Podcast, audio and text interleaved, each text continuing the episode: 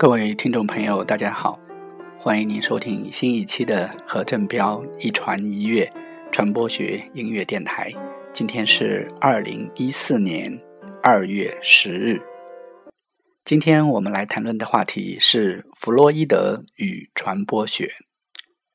西格蒙德·弗洛伊德生于一八五六年，一九三九年去世，是奥地利著名的心理学家、精神分析理论的创始人。弗洛伊德不仅是一个精神分析学家，他的理论对于社会科学产生了重大影响。虽然他本人并不是一个社会科学家，他的精神分析理论对心理学有重要的作用，同时对社会学、政治学和人类学也有重要的影响。著名的传播学者罗杰斯在他的《传播学史》里面，把达尔文。马克思和弗洛伊德成为传播学欧洲起源的三大巨头。弗洛伊德的理论通过批判学派、通过帕洛阿尔托学派和拉斯维尔，直接的影响了传播学。库恩认为，弗洛伊德的主要贡献在于他对无意识的认识，对于超出我们理性控制的精神力量的影响的认识。在二十世纪初，维也纳成为了精神分析理论的诞生地。维也纳这座美丽的城市是当时的最重要的智慧中心。巴豪斯的建筑运动，勋伯格的十二音体系对音乐的影响，诺伊拉特的逻辑实证主义是维也纳学派的重要支柱，以及还有。维特根斯坦的哲学，这些在维也纳占据主流的思想，其实都是表现出清教主义的规范、性压抑和严格的道德标准。这与后来弗洛伊德关于心灵，特别是在解释人类行为时对于性的强调是对立的。弗洛伊德从小就是一个出色的学生，无论他在哪里，他在班级总是名列前茅。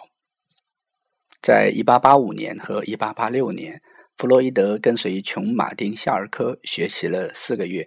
通过这个途径，他学会了催眠术。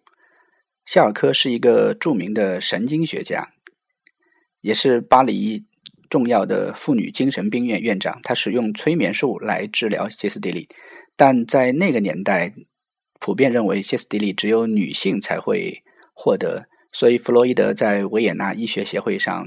最早宣布创伤性男性歇斯底里症的时候，他受到了嘲笑和蔑视。在弗洛伊德一生的大部分时间内，他与他的妻子和六个孩子住在维也纳的伯格街十九号，在那里开办私人的医疗业务。我们现在的。听到的这个乐队叫做平克·弗洛伊德，他与心理学家弗洛伊德有着一样的名字，是一支著名的摇滚乐队。在我们谈论的《娱乐至死》那集节目里面，我们谈到了一张同名的《娱乐至死》专辑。这张专辑的作曲者和制作人就是 Roger Waters，他是这一支 Pink Floyd 乐队的主唱兼灵魂人物。平克·弗洛伊德曾经有过几张非常著名的摇滚专辑，包括《Dark Side Moon》月之暗面以及《The Wall》迷墙等等，影响了一代又一代的年轻人。所以今天这个节目里面，我们把这个心理学家西格蒙德·弗洛伊德和摇滚史上著名的乐队平克·弗洛伊德放在一起来讲，实在是有天作之合的感觉。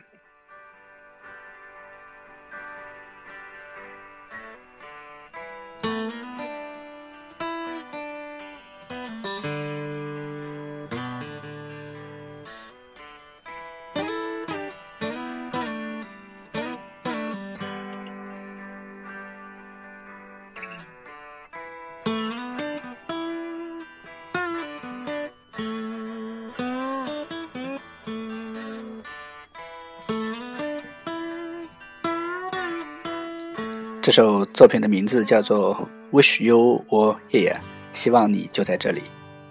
你在听我的节目吗？So, so you think you could tell heaven from hell?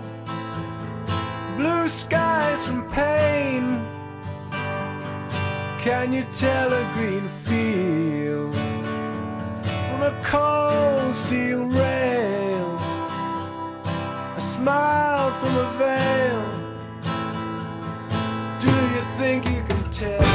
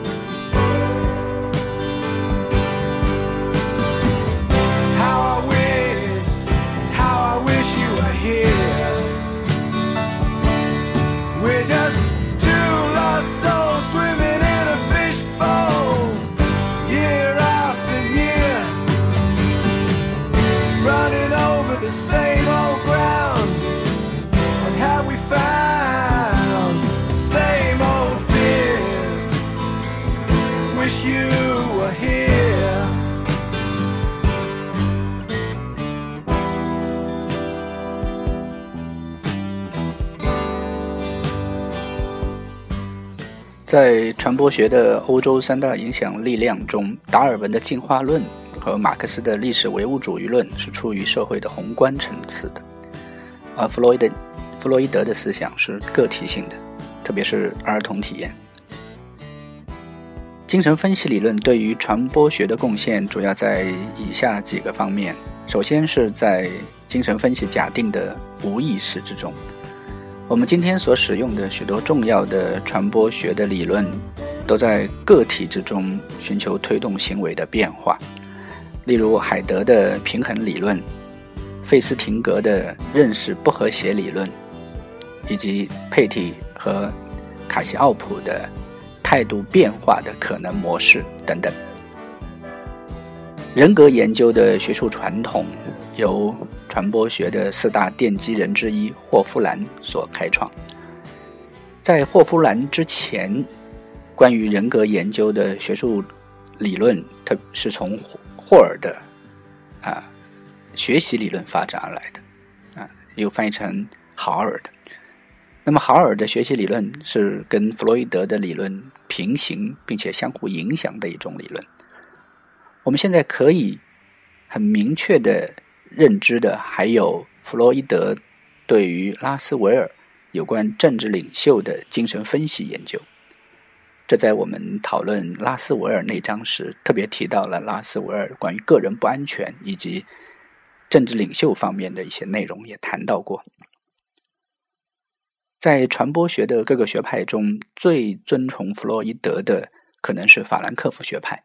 因为在三十年代，法兰克福学派把弗洛伊德的精神分析理论和马克思主义结合起来，从而产生了我们今天的批判的传播理论。批判学派对于偏见的影响以及研究，在阿多诺的权威人格中有记载，而且它代表了一种以量化心理学的方法来研究人格问题的精神分析理论。刚才我们听到的是平克·弗洛伊德的一首作品，现在我们听到的是由国内的一支摇滚乐队叫青铜器带来的一首歌曲。这歌曲的名字很有意思，叫《弗洛伊德的弟子》。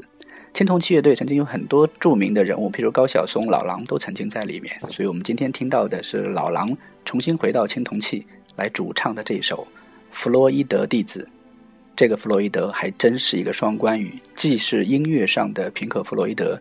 又是精神分析学派的创始人西格蒙德·弗洛伊德。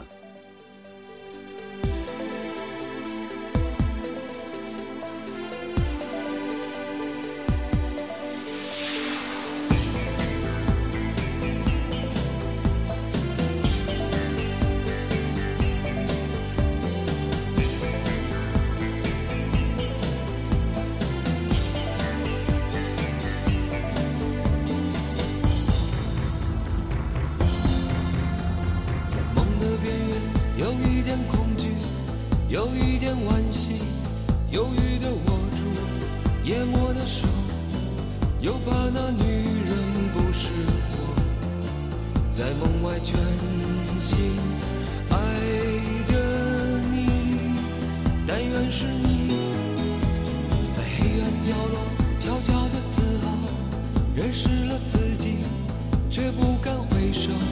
再看一眼，众人眼里的神经是身体上印掉的标记，焦点是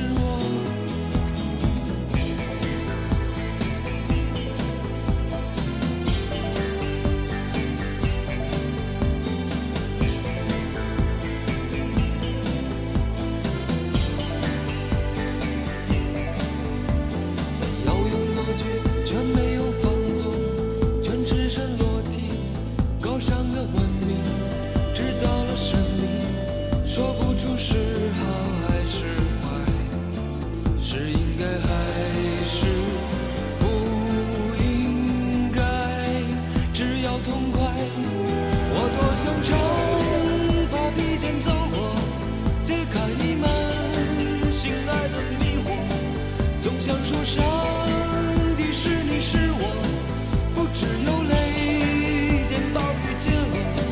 我多想长发披肩走过，解开你们心爱的迷惑。总想说上帝是你是我，不只有雷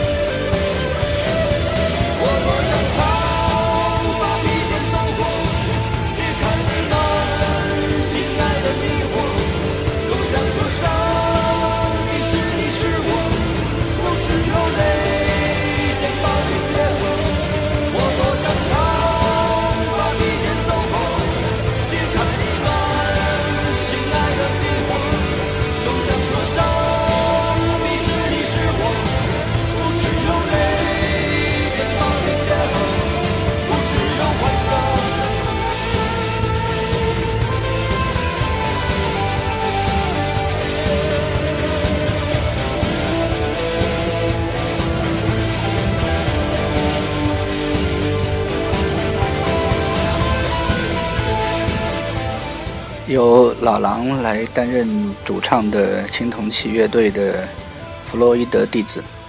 很明显，他的音乐是平克·弗洛伊德的，但是歌词却是西格蒙·弗洛伊德的。第一个歌词的单词就是“梦”。弗洛伊德最著名的作品，呃，我是说心理学家弗洛伊德最脍炙人口的专著就是《梦的解析》。那是在我初三那年，我想读这本书，可是买不到，我就写了一封信给宁波人民广播电台，那里有一个专门帮人解决问题的栏目。那是在一九八八年，然后电台把这封信转给了新华书店，新华书店的一位长者给我回了信，并且我拿着他的信去买弗洛伊德的《梦的解析》，我才知道原来那是一本禁书。但是这位老者说，既然您是电台推荐过来的，那么你就可以买这本书。宁波就这么一本，这本书至今还在我的家里。它是直排的繁体字版，大概是台版的。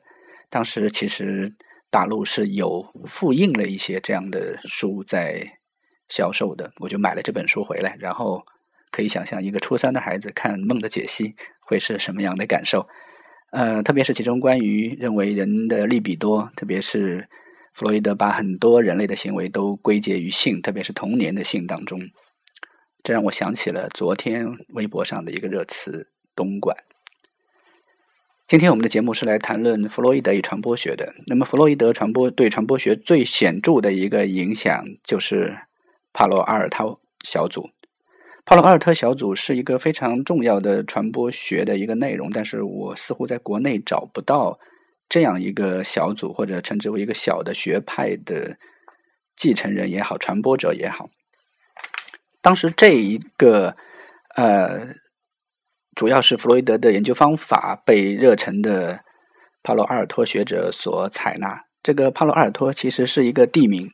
那么最重要的一个学者叫贝特森，他是帕洛阿尔托城的蒙洛公园里面的退伍军人管理局医院。为中心来做相关的研究的，这个医院非常的重要和著名，在传播学的历史上，一般我们都把格雷戈里·贝特森作为这个小组的一个重要的奠基者。他是英国著名传播学家威廉·贝特森的儿子。呃，威廉·贝特森发明了遗传学这个词，所以我们会看到一群医生用弗洛伊德的方法，试图来做。传播的研究，呃，贝特森和鲁谢当时就在旧金山大学的兰利波特诊所研究精神病学和传播，并且写了一本可能在传播学界不太被重视的书，叫做《传播精神病的社会发源地》。这本书是写作于一九五一年，是主要还运用了弗洛伊德的理论的一个著名传承者，就是荣格。啊，我在初中看完弗洛伊德，在高中也看了很多荣格。现在想想，那绝对是囫囵吞枣、不知所云的一个学习年代。但这些名字就让我回想起了当时的那些场景。贝特森可以看作是一个真正的跨学科的学者，他一边是医生，同时另一边是对传播学做出了重要的贡献。那么当时包括一大批的专家，包括。嗯，华尔德也是对帕洛阿尔托小组的这些评估和研究做出了重要的贡献，认为在人类传播研究中被极大的忽视了这个小组所产生的作用。在今天，帕洛阿尔托小组的确受到了传播学者更广泛的承认。帕洛阿尔托小组另外一个重要的影响人物就是冯福斯特，他也是出生在维也纳。他的叔叔就是著名的哲学家维特根斯坦。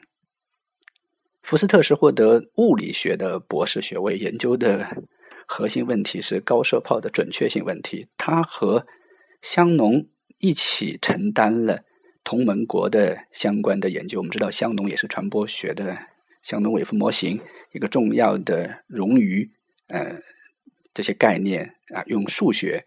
来做传播学研究的一个重要的科学家，因此我们可以想象，帕洛阿尔托小组其实是就控制论、信息论和系统论对于贝特森的思想产生了重大的影响。那么，贝特森参加了第十次控制论梅西基金会议中的大部分，并且用他的理论对于社会科学产生了影响。帕洛阿尔托小组的贝特森的另一个重要的研究是1972年，他提出了原传播的概念。当时贝特森在旧金山公园观察猴子，他注意到，当一个猴子 A 开玩笑的咬另一个猴子 B 的时候，两个猴子都明白这只是一个玩笑，尽管它看上去像是一场真正的战斗。所以，贝特森在这里得到了一个传播和语言传播，叫 meta communication。因为这有一个先决的前提，就是这种咬是一个玩笑，而不是战斗。这种传播的内容以及传递信息中讯息中所包含的信息的多层次，是传播的关系中间所重要的传递的人际关系以及参与者的相互影响。时间关系，我要用最短的时间来总结。弗洛伊德的学说影响最重要的帕洛阿尔特小组对传播学的贡献。帕洛阿尔特小组运用了弗洛伊德的理论和方法之后，当然，他们对于弗洛伊德的方法的继承是颠覆式的。这个小组认为，人类传播作为通向两个或以上参与者相互理解的一个步骤，不仅是有意识、有目的。而且是要通向成功的。个体之间的信息交流也可能是非语言和无意识的。注意，这里用到了弗洛伊德的无意识，甚至无意图的，也可以作为一种治疗的手段。他认为传播学是控制论的、生态学的，以系统论为基础的。这是我所个人研究到的。把传播认为是控制和生态的最早的和最重要的一个小组的工作。可惜，帕洛阿尔托小组并不适合传播学占统治地位的认识论，而是更多的是交往理论这个领域所产生的影响。亲爱的听众朋友，您收听的是何振彪一传一乐传播学音乐电台。我们今天唠唠叨叨谈论的是弗洛伊德与传播学，特别是谈到了帕洛阿尔托小组。非常感谢您耐心的听完今天的节目，感谢您，也希望您明天能同一时间继续收听何振彪一传一乐传播学音乐电台。我们明天再见。